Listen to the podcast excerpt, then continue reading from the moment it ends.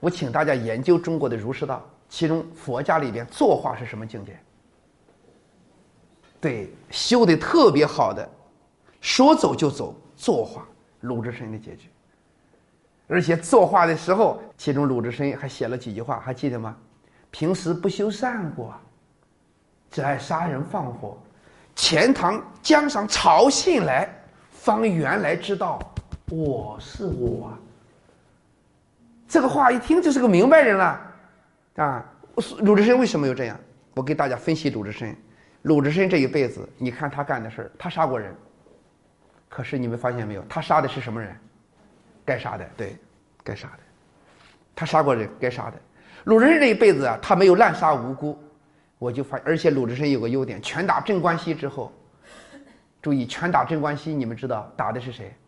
打的是谁？打的是一个恶霸，而且这恶霸欺负了一个小姑娘。请问这个小姑娘跟鲁智深有没有亲属关系啊？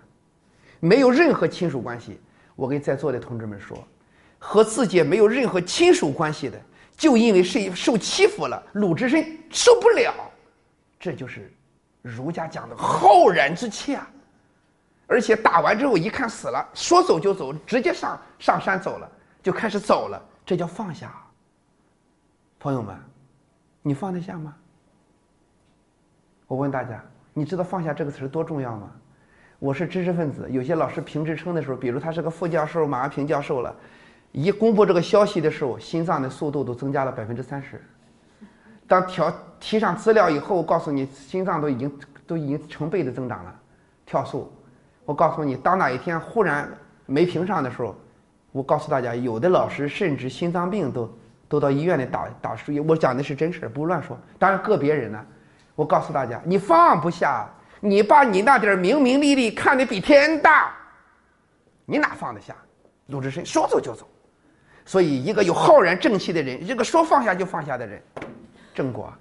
所以智真长老怎么说的？你看鲁智深到了五台山以后，又喝酒啊，又又又什么打人呢？很多人都看不起他。智真长老怎么说？你们都闭嘴，不要看你们装模作样，穿着袈裟，仿佛修得很好，你差得远。而且智真长老长了，未来我们这个寺院修成正果的就他。而且智真长老告诉那一帮人：“你我你我皆不及他。”我读《水浒传》的时候，我特别震撼。人家智真长老说：“你我，告诉连他自己都觉得不如鲁智深。”后来证明作画的鲁智深。感谢您的收听。现推出郭继成老师精讲四书《大学》《论语》《孟子》《中庸》四书课程。获取课程，请关注公众号 a b a m 六九六，回复“郭继成”三个字就可以订阅课程。